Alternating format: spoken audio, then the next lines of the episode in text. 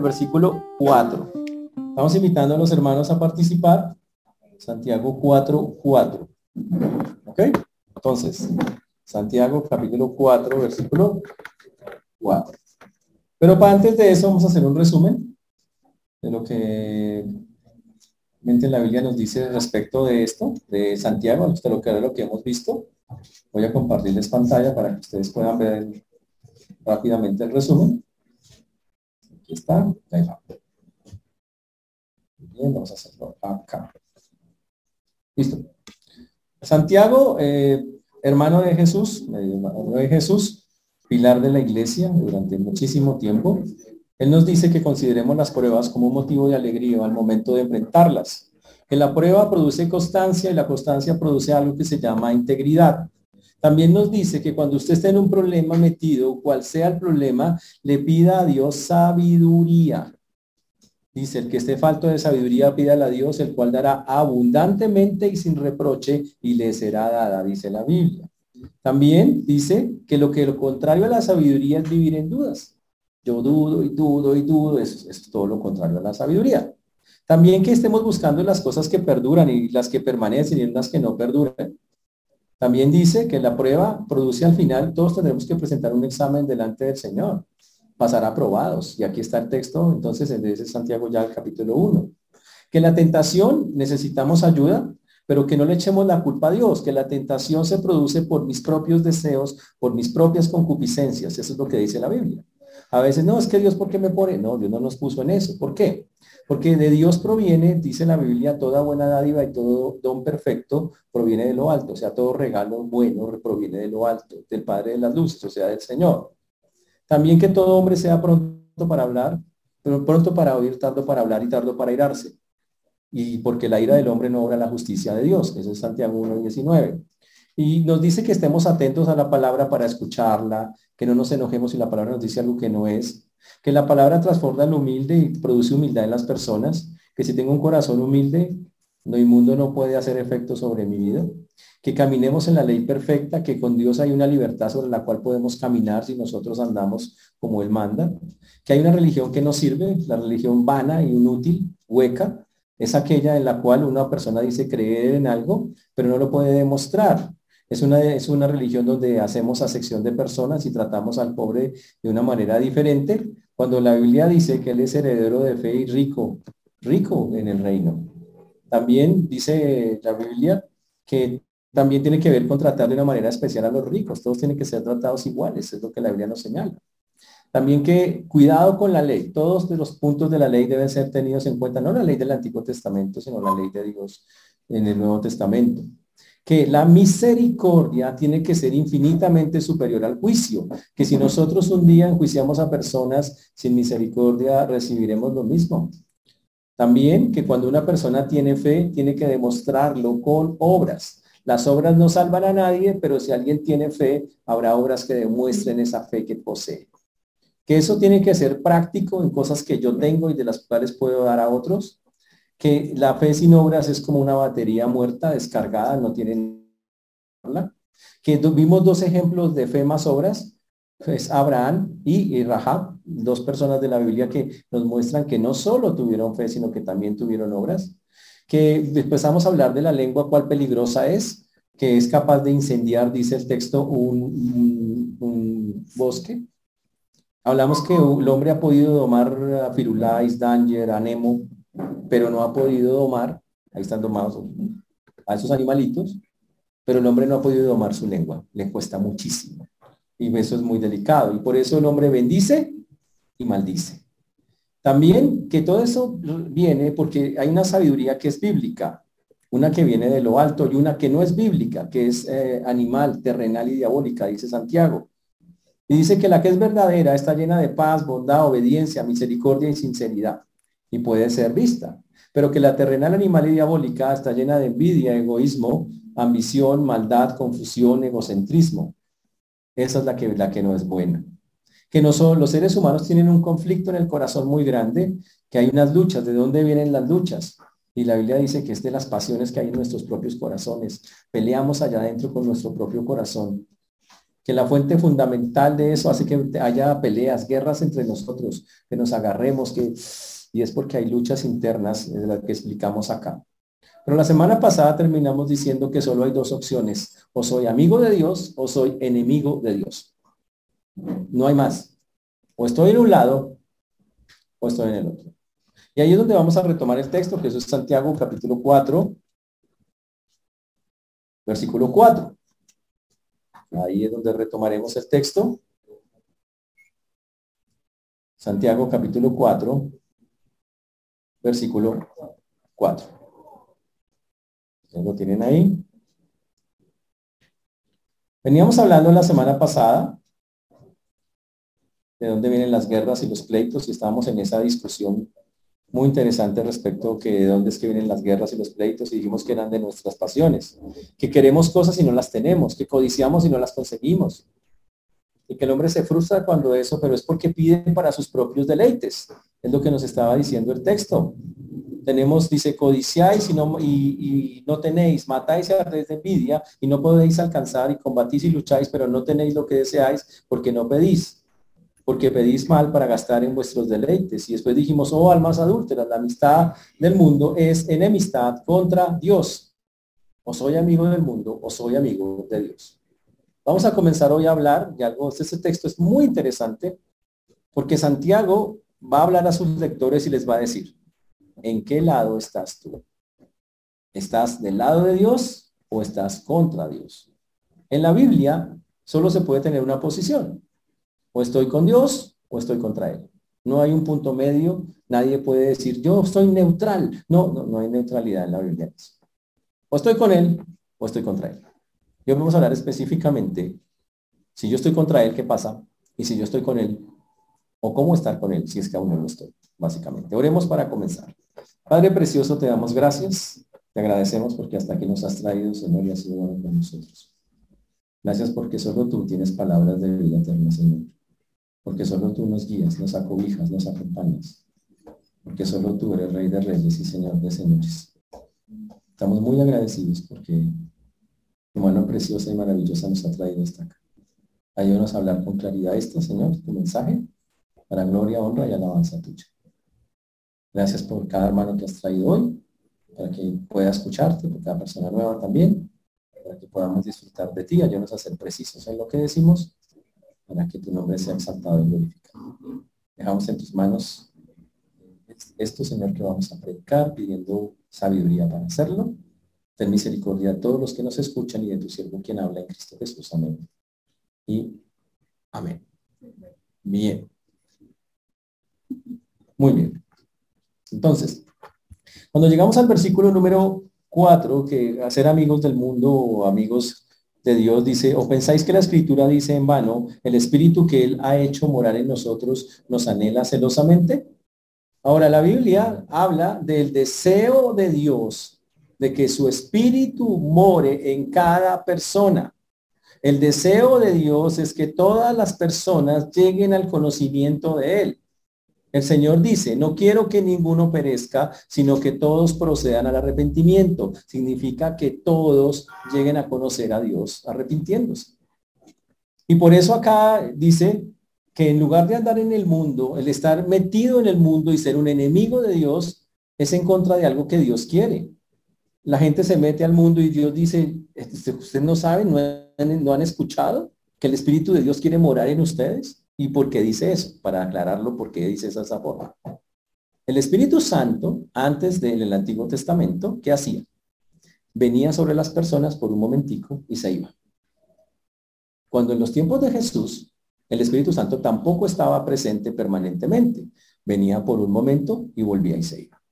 Pero a partir del libro de los Hechos, el Espíritu Santo, conforme lo dijo Jesús, vino una vez y para siempre y empezó a quedarse en los corazones de todas aquellas personas que creen.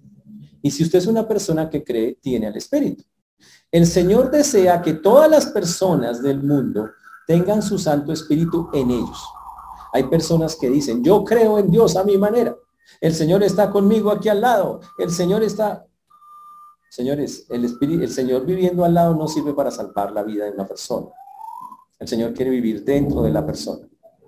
cuando nosotros decidimos vivir en el mundo, estamos diciendo que ignoramos, que no nos importa ese deseo de Dios de querer habitar en cada corazón de las personas que no lo conocen. Dios quiere vivir en los corazones de todos y cada una de las personas que no lo conocen. Ese es el deseo gigante que el Señor tiene. Y por eso la Biblia dice, o estás conmigo o estás contra mí. Tú decides, ¿tú qué quieres? Es lo que nos dice acá. Y por eso dice que Él nos anhela cenosamente. Él desea que cada persona lo haga. Cuando no lo hacemos, se revela algo en nuestro corazón que Cristo dice muy claramente en el versículo 6. Pero Él da mayor gracia. Por esto dice, Dios resiste a los soberbios y da gracia a los humildes. Si una persona está enfocada en sí mismo, si una persona dice que yo vivo para mí, a mí me gustan mis cosas, yo ni pienso si le gusta, si no le gusta, como decimos, vivo en el mundo, me gusta estar en el mundo, amo el mundo, amo las cosas del mundo. Wow. La Biblia dice, Dios tiene algo más grande que eso, un regalo más grande que lo que el mundo te puede ofrecer. Se llama gracia. Por eso el texto dice eh, literalmente que Dios tiene mayor gracia. Dice, Dios resiste a los soberbios y da gracia a los humildes. Pero Dios está buscando personas que entiendan que, que, su vida, aunque no sea mala y terrible, porque algunos piensan que yo solo me meto con Dios y soy terrible y bien terrible. No. La búsqueda de Dios se hace porque todos acá tenemos una naturaleza pecaminosa que está, que viene desde que nacemos, una tendencia que queremos hacer cosas que no debemos hacer. Y a veces no tenemos la fuerza para no hacerlas. ¿Y qué necesitamos? Algo que venza eso, porque no lo tenemos. Y, ese, y eso lo único que lo puede vencer es recibir ese regalo, esa gracia que Dios da. Pero si yo lo resisto, dice el texto, Dios resiste a los que lo resisten a Él y los llama soberbios. Dios resiste a aquel que dice, yo no necesito de Dios, yo estoy muy bien, yo la verdad, ¿para qué me mato? O sea, nada, yo puedo solito, yo puedo llevar a Dios a mi manera, yo necesito cambiar, yo no necesito hacer una cosa bien. Yo no mato, la frase de todo, ¿no? Yo no mato, yo no robo, no le hago mal a nadie, entonces yo estoy bien. Señores, somos pecadores. ¿Has pensado mal de alguien esta semana? Haga la lista. Eso es contra Dios. Imagínate pensar eso todos los días. A veces pensamos mal todos los días. Por una cosa, por otra hablamos mal, actuamos mal. ¿Cómo le pagas eso a Dios? Por eso Dios dice, yo te ofrezco un regalo más grande, da mayor gracia. A los humildes, a los que dicen, voy a doblegar mi corazón para Él. Pero si no lo hago, dice, yo resistiré a los que no lo hagan. Y seguirán siendo, y ojo, y cuando habla de resistir, habla de lo que dijo antes, seguirán siendo mis enemigos. Porque Dios resiste a los que se ponen en esa posición de soberbia con Él. Porque eso es como decir, Dios, yo no te necesito. Hmm, imagínense decir yo necesito a Dios. Y no se lo decimos con palabras, se lo decimos con hechos. Y lo decimos que a pesar de que Él nos ofrece una salida para cambiar la vida, yo le digo, no, no, no, gracias. Eso es soberbia a un nivel altísimo. Tremendo. Por eso dice la Biblia, miraré a aquel que es pobre y humilde en espíritu, que tiembla mi palabra. En la Biblia hay una bienaventuranza en el libro de Mateo capítulo 5, versículo 3, yo la leo, que dice, bienaventurados los pobres de espíritu. Una, una bienaventuranza es una bendición gigante que Dios ofrece, pero dice que se la da a los que son pobres de espíritu. Uno dice, ¿no sería mejor ser rico en espíritu que uno fuera así como muy rico? O sea, que uno tuviera mucho espíritu. No, no, la Biblia no funciona así. Hay que entender qué significa. Un pobre de espíritu es una persona que dice, me hace falta tanto de Dios, no lo conozco, quiero conocerlo. Quiero, porque no tengo nada de él, me hace falta, de verdad, lo, sé que existe, sé que está ahí, pero la verdad no lo conozco. Y cuando usted toma el deseo de hacerlo, dice, uy, vas bien, ese es el comienzo. Pero también se refiere a la persona que lleva 30 años conociéndolo y se levanta al año 30 por la mañana y abre los ojos y dice, Señor, perdóname, me hace falta tanto conocerte, sigo siendo pobre de espíritu porque ese es un pobre de espíritu. El que siempre dice, necesito más de ti, así lleve 30, 40, 50 años buscando a Dios. Ese es un pobre de espíritu. Y bienaventurados los pobres de espíritu, los que tienen ese corazón. Pero el que no se considera pobre de espíritu, dice, no, Yo no necesito de Dios ya, ya hablé con Él, yo ya me sé todas las cosas, ni oro, no necesito ni orar, dice el pobre, el que no, no lo ve así, el que se cree ya mucho. Siempre dependeremos de Dios cada día de nuestras vidas, muchachos. Eso es muy importante. Por eso el texto dice acá, Dios da gracia a los humildes. Y además dice, bienaventurados los pobres en espíritu, porque de ellos es el reino de los cielos, dijo Jesús. Pero lo interesante del texto, en lo que, en lo que sigue en los siguientes versículos del 7 en adelante, es lo que el Señor coloca. Es una cosa interesantísima, es un plan de salvación. La semana pasada habíamos dividido este grupo en tres partes, así, o metafóricamente, ¿no? De caso que ustedes se ofendan y todo, ¿no? Dijimos, estos de aquí, esta columna de aquí para allá, sobre todo por ahí, por ahí. Estos son los impíos. O sea, un impío significa sin piedad y significa sin devoción a Dios, o sea, no es creyente. ¿Listo? Estos de acá para allá, pero mire, uy, sí, carnales. Significa, conocen a Dios, pero la embarran mucho con Él, no crecen, ah, sufren mucho estar en el Señor, pero les cuesta avanzar en la vida cristiana. Y adentro están los espirituales, los que están serios con Dios los nombres eh, han sido cambiados para la susceptibilidad. Si cayó preciso, bien, si no. Eso es para el ejemplo, para poder explicar cómo funciona. ¿Listo? Cuando una persona es, todos los que están, los que estamos acá, necesitamos a Dios. Pero ¿quién lo necesita más? El que no se ha encontrado con él. Los que llamamos no creyentes o los que llamamos impíos. Estos son los que más necesitan de él. Los que están acá los siguen necesitando, para crecer. Y los que están allá lo siguen necesitando para mantenerse. Todos lo necesitamos. Ahora, Santiago nos va a decir, si tú no tienes todavía algo con Dios, hay unos requisitos, unas cosas que Dios dice que son importantes y necesarias para que tú estés con el Señor. Y eso es lo que Él quiere mostrar. ¿Cuáles son esas cosas que Santiago nos va a decir? Y aplican a los tres grupos. Solo que vamos a enfocarlo hoy para las personas que no le han entregado su vida a Cristo. Para que me entiendan, si alguien acá no ha entregado su vida a Cristo, ¿qué significa? No es seguir una religión ni nada de eso. Es llegar un día a la vida a una conclusión en la cual yo le digo a Dios, Señor, mi vida tiene que ser diferente. Yo quiero en verdad agradarte, yo quiero en verdad andar contigo, porque hasta ahora yo sé que estás ahí y a veces te hablo y a veces como que estás ahí, pero yo quiero que vivas acá, que controles mi vida, que tú la manejes y no que la maneje yo. Eso es, entregar la vida a Cristo. Vamos a hacer que al grupo inicial al que le vamos a hablar este texto es a los que no conocen a Cristo. Pero dicen, ¿cómo hago? ¿Hay una forma de conocerlo? Claro, es, es gratis, no vale nada y está disponible las 24 horas del día. Y vamos a mirar qué sugiere Santiago. Después vamos a aplicar eso para los otros dos grupos que están acá pero primero para los que no conocen al Señor a fondo, no se han metido con Él, no le han entregado su vida. Santiago entonces dice que lo primero para acercarse a Dios, porque básicamente es un texto que habla cómo acercarnos a Dios. Y lo primero dice que dice, someteos pues a Dios.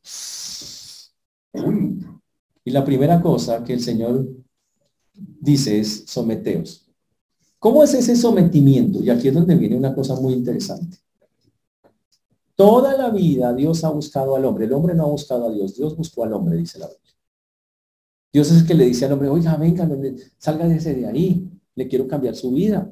Y lo dice a través de montones eh, de versículos que la Biblia tiene.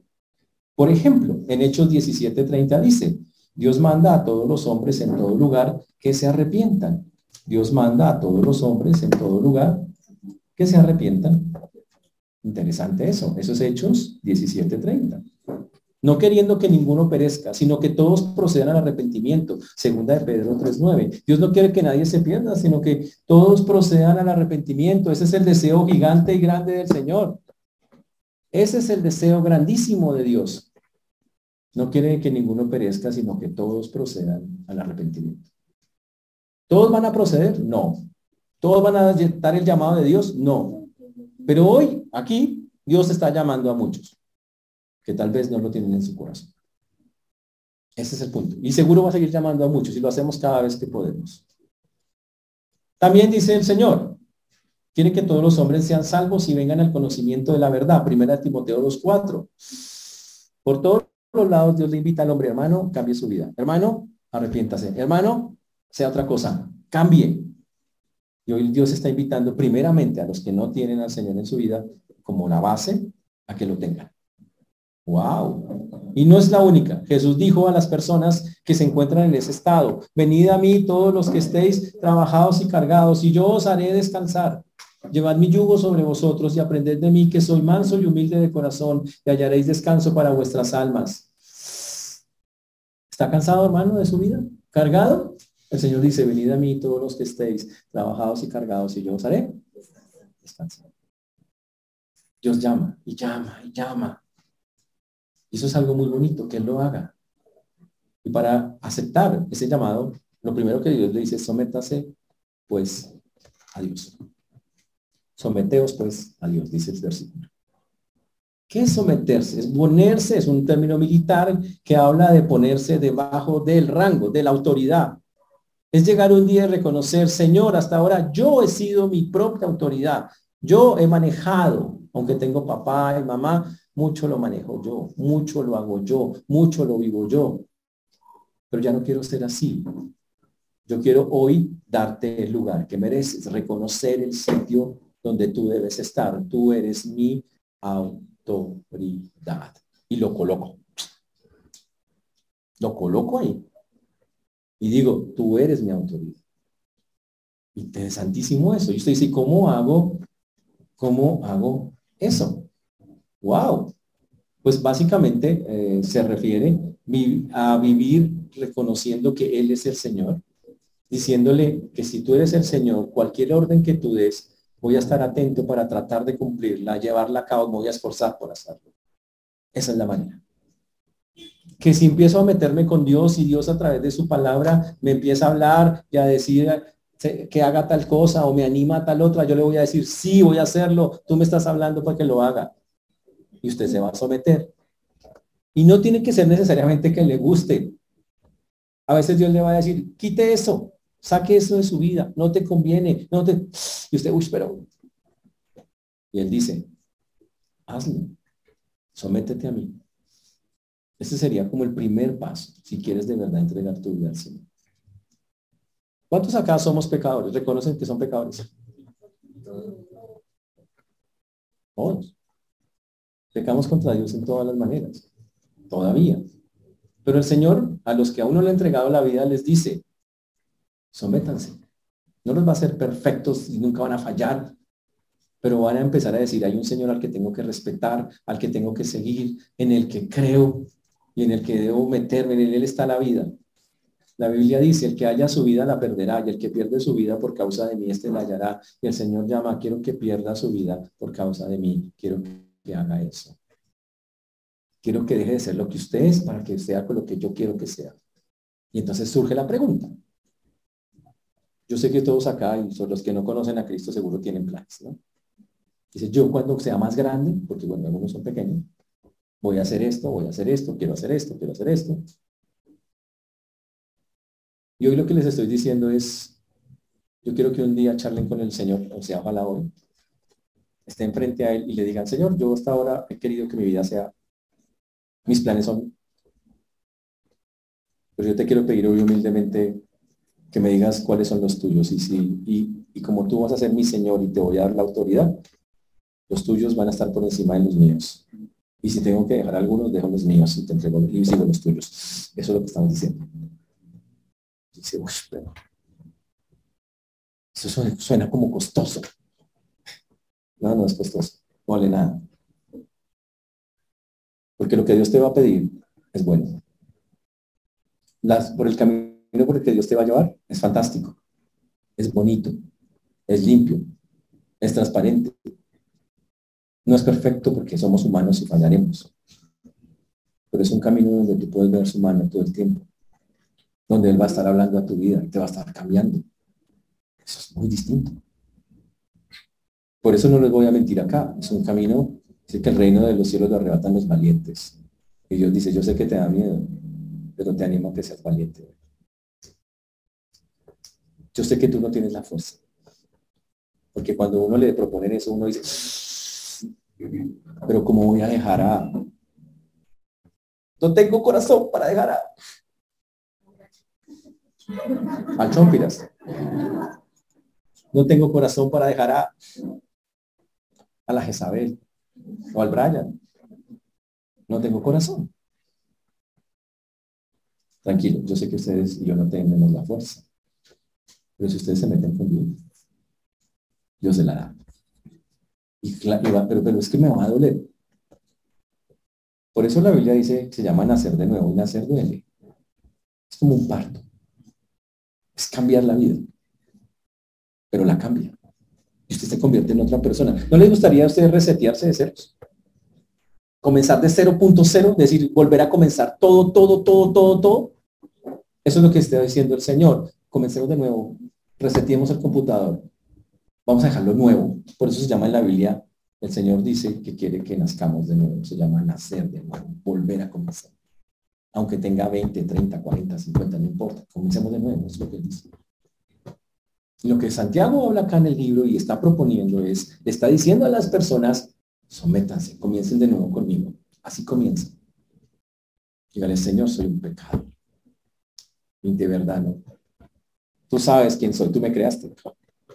Tú sabes que a veces hago cosas que no quiero hacer. Sé que están mal, pero no sé cómo, no tengo la fuerza para, detenerlas. Ayúdame.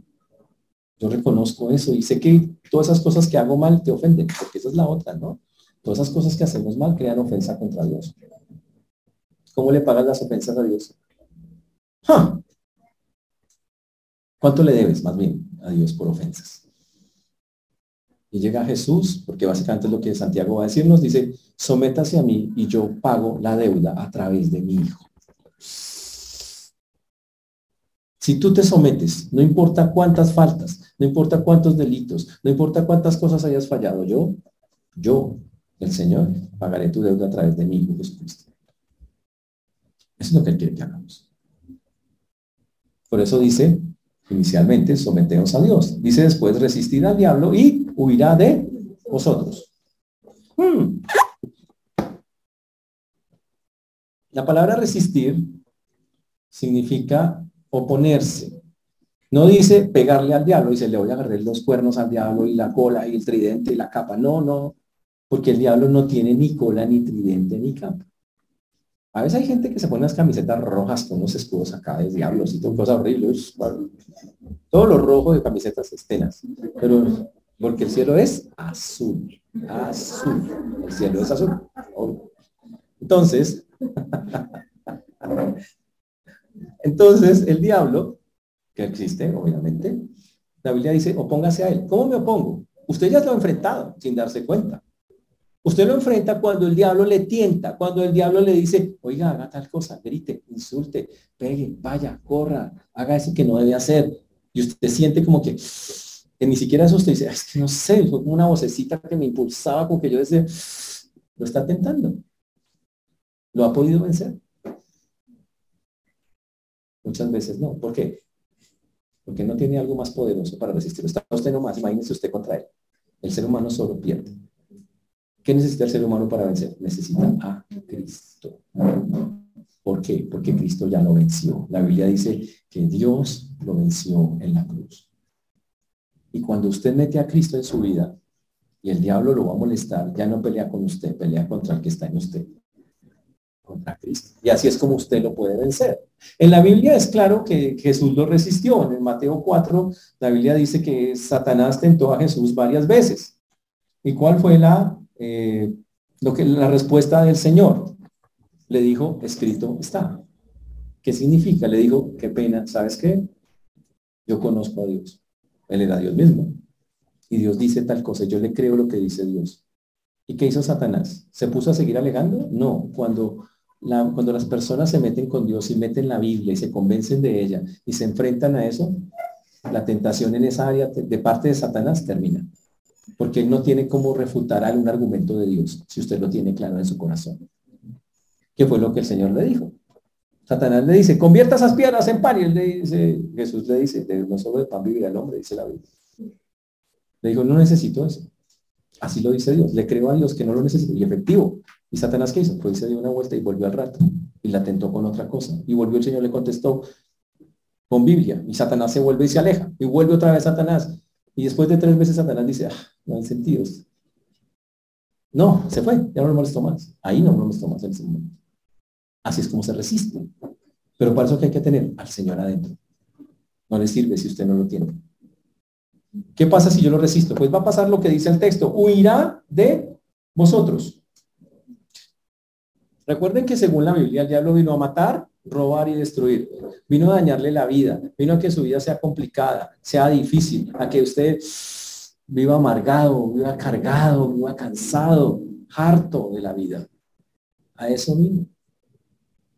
Y Dios dice, yo quiero cambiar eso, esa no es la vida que yo quiero para usted, yo no lo quería usted para esas cosas. Usted puede salir de eso si se mete con Cristo, si lo acepta en su vida. Por eso dice, huirá de vosotros. Y recuerden, Cristo ya lo venció. Por eso cuando un cristiano tiene a Cristo, es más, dice la Biblia, es más poderoso el que está en mí, Cristo, que el que está en él mundo. Es más poderoso. Y en verdad lo es. Muchísimo. Pero para eso, dice la Biblia, acercaos a Dios y Él se acercará a vosotros. Acercaos significa acérquese de manera íntima a Dios. De manera muy cercana. Yo quiero preguntarle hoy, ¿qué tan cerca está usted de Dios? Le dice, yo tengo una foto de él en el cuarto. No, pues que, no, fantástico. No, no, yo hablo, ¿qué tan cerca es su espíritu su esencia está en usted. ¿Qué tanto tiene usted? Si usted me contesta, yo tengo a Dios a mi manera. Él sabe, él sabe. No, pues yo le, retaría, lea la Biblia, no puede hacerlo así. No puede hacerlo a su forma. No puede hacerlo como usted le parezca. Tiene que hacerlo como él hizo el plan. Y el plan dice que la cercanía es a través de su Hijo Jesucristo. Por eso Jesús se llama el Salvador del mundo. ¿De qué lo salva? Pues de no perderse, de que siempre quede separado de Dios, de eso lo salva. Por eso lo llaman el Salvador. Esa es la razón de ser de ese asunto. Por eso la Biblia dice en Juan 17:3, esta es la vida eterna, que te conozcan a ti, al único Dios verdadero y a Jesucristo, a quien has enviado. Quiere tener algo que el regalo de la vida eterna, el regalo de estar siempre con Dios. La Biblia dice, conozca a su Hijo, conozca a Jesucristo como su Señor en su vida. Esa es la manera en que, el Señor lo dice. Ahora usted dice, pero yo puedo ir por cualquier lado a Él. Todos los caminos conducen a Roma. Muéstrame un mapa que todos los caminos conduzcan a Roma. Eso es mentira. No existe. No es verdad. Es una frase muy vieja, porque en los tiempos antiguos la única carretera que había, en los tiempos de Jesús y antes, antes de esos tiempos, era, todos los caminos iban a Roma. Ah, la única que tenía, todas las carreteras que, había, que existían ahí en ese lugar, iban a Roma. Pero ya no, ya no todas las carreteras van a Roma. Van a miles de lugares, a cientos de lugares. Y Jesús dijo, yo soy el camino y la verdad y la vida. Y nadie viene al Padre, al cielo, si no es por mí. Conclusión, solo hay un camino al cielo, se llama Cristo. Santiago se lo pone a uno sobre la mesa y le dice, ¿te vas con él o lo rechazas? ¿Cuál es tu decisión? No hay más caminos. No me voy a ir por allí porque es que yo creo que, usted tú crees, pero Dios dice, solo, Jesús dijo, solo soy el, el único camino. Si escoges otro, no hay, lo siento. Dice, pero ¿por qué así? Porque, porque el único que se subió a una cruz a morir por nosotros fue Él, nadie más. Él dice, yo gané el derecho, es el único camino porque yo hice el sacrificio derramé mi sangre, pago tus pecados, te limpio, te hago una persona nueva. Ni nadie en la tierra lo ha hecho, él sí. Y por eso te invita a que lo recibas. Eso es lo que él está diciendo. Dice, acercaos a Dios y él se acercará a vosotros. Mm. Acercaos a Dios. ¿Y cómo me acerco a él? La, todo el tiempo la Biblia dice que debo acercarme con un corazón contrito y humillado, con un corazón humilde, que, Señor, tú eres Dios. Yo no, no vengo, no vengo con, una actitud toda sobradora. Bueno, Señor, ¿qué es lo que tienes que decir? ¿Qué quieres? Que no. Señor, yo solo soy un ser humano muy pequeño en, comparación a ti.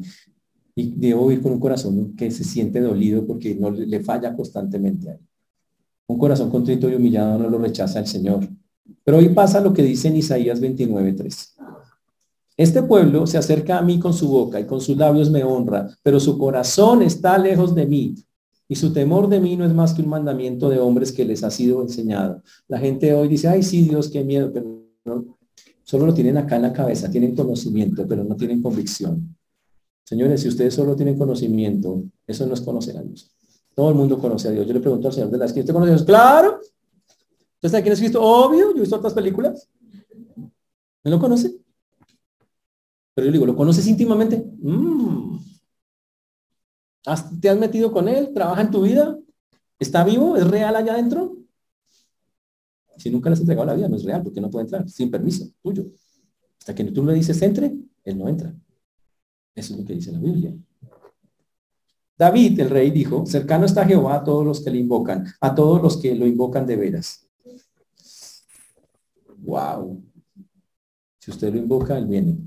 Señores, si alguien acá no tiene a Cristo, todo lo que tiene que hacer es decir, Señor, yo quiero buscarte.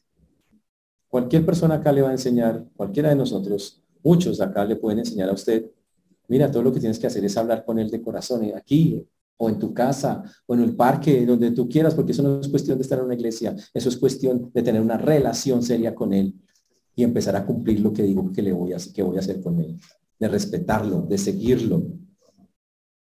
Eso es lo que el Señor quiere.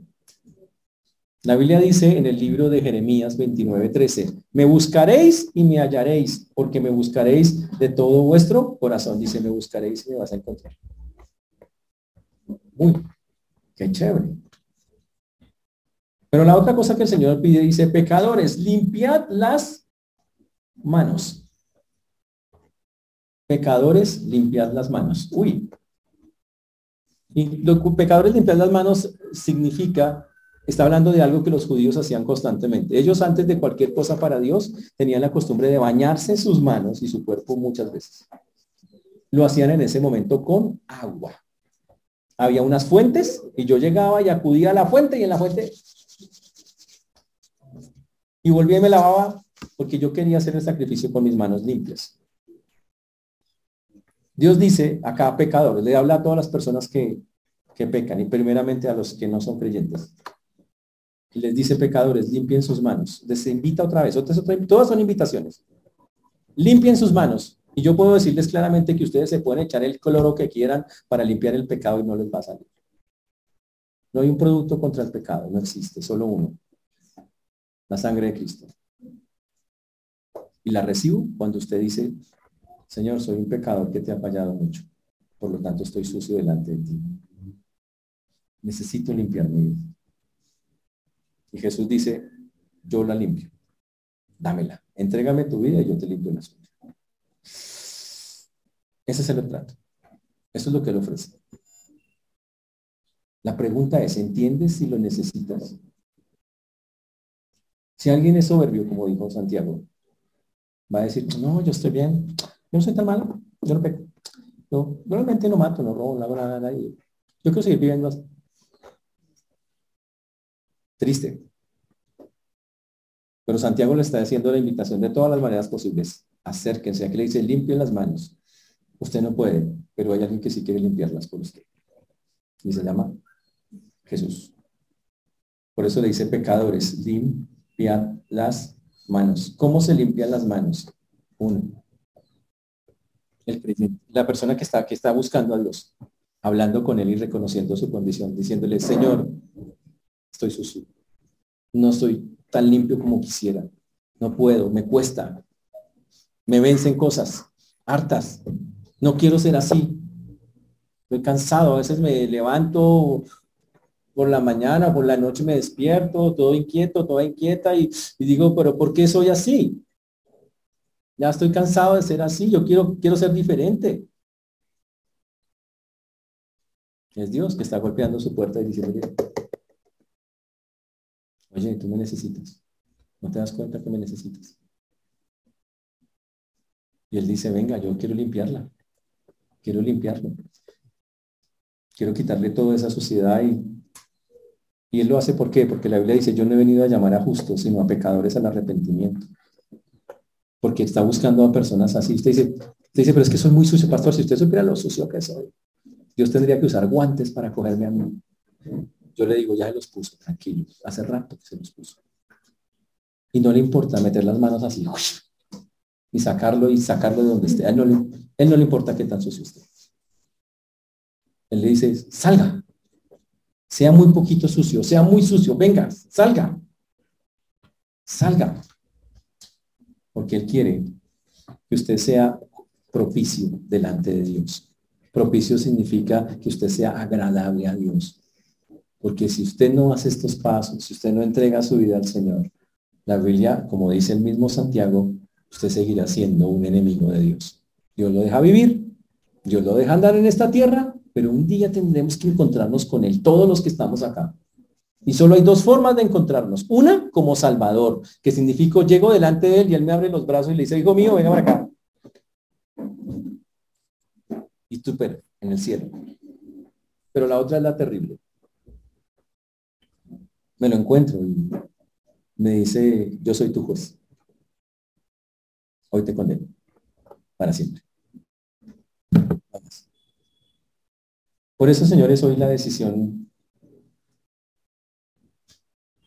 con solo esta porción, hay algo que usted tiene que decidir y tiene que tener claro en su vida. ¿Eres un creyente o no eres un creyente? ¿Ya le entregaste tu vida al Señor o se la entregaste? Si no lo has hecho, te invito a que lo entregues. Que comiences. Es un camino. Pero lo importante es comenzar. Comienza. Y si no eres un, si no eres un creyente, y si eres un creyente, entonces también te animo a hacer lo mismo, que dice acá, las mismas cosas. Si eres carnal, como los que yo decía en el ejemplo para tratar de que, de que entendiéramos, entonces en las áreas donde no te has sometido, sométete. Tú que lo conoces. Sométete. Hay áreas que tú sabes, el carnal se somete en algunas áreas, pero no en todas. Sométete. Es lo que el Señor dice, sométete a la persona que ya medio lo conoce. Resista al diablo, pero con la ayuda de Dios. Acérquese a Dios, porque seguro si eres carnal es porque te falta cercanía con Él, te falta estar cerquita de Él, te falta estar compartiendo con el Señor. De eso se trata el asunto. Y por eso no estás con Él. Y la única manera de limpiarnos para el creyente, si ya entregó su vida a Cristo, la Biblia tiene un versículo, se llama Primera de Juan 1.9. Si confesamos nuestros pecados, Él es fiel y justo para perdonar nuestros pecados y limpiarnos de toda Por eso hoy tenemos que tomar una decisión, señores. Una decisión muy importante. Si no has entregado tu vida al Señor, entrégasela. Si tú no has entregado tu vida al Señor, entrégasela. No hay otras, señores, yo no sé qué va a pasar cuando usted salga de acá. Y no es para aterrorizarlo, ni nada de esas cosas.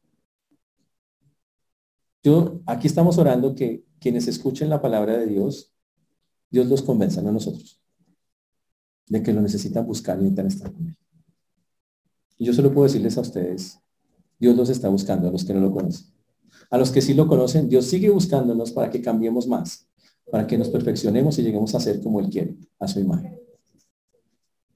Por eso invito a, a todas las personas a que estemos orando por los que conocemos que aún no tienen una relación con Él, para que ellos puedan hacer, hacer el cambio, para que ellos entiendan, lo necesito y quiero hacerlo y lo animemos a hacerlo y los ayudemos a ellos. Y si usted necesita hacer ese cambio, hable con nosotros. Con muchísimo gusto le diremos, mire, ya escuchaste todo lo que necesitas oír para hacerlo. Ahora te toca hablar con Dios y te, decimos cómo hacerlo. Eso es todo lo que necesitas hacer. Es una charla con Él. ¿Dónde? Donde usted quiera, cuando usted quiera, a la hora que quiera. Pero es la charla más importante de la vida, porque es la charla donde usted le dice, de aquí en adelante tú mandas. Y yo voy a empezar a obedecer, aprender a obedecer, que es un camino hasta que lo lleguemos a hacer. El Señor nos ayude, hermanos. Vamos a orar. Pongámonos de pie.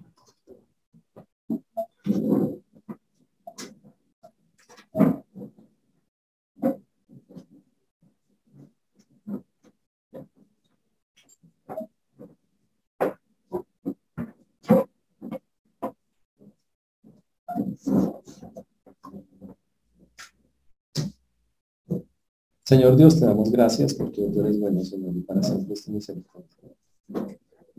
Te agradecemos porque hasta aquí nos has traído y tú has sido bueno con nosotros, Señor. Pedimos, Señor, que tú obres en cada vida, en cada corazón. Pedimos que tú nos guíes como solo tú lo puedes hacer. Te pido por las personas que nos acompañan y que no te conocen. Porque, Señor, tú eres un Señor que llama, como lo cantamos tantas veces cuando, Señor, tú dices, Señor, tú me llamas por mi nombre. Por eso hoy ponemos delante tuyo este tiempo que hemos hablado, pido que lo que hemos hablado llegue a los corazones de quienes lo necesitan oír y que puedan hacer el cambio, la transformación que necesitan para ser más como, como tú quieres, Padre. Dales fuerzas a los que están tomando la decisión, que no te conocen para hacerlo. Ayúdalos, quítales todo miedo, todo temor. Y a los que ya estamos en Cristo, ayúdanos a entender que hay que seguir cambiando, hay que seguir purificándonos, transformándonos para darte la gloria y honra que tú eres. Señor, te damos muchísimas gracias en este día. Y dejamos en tus manos todo esto que hemos hablado, en el nombre de Jesús. Amén.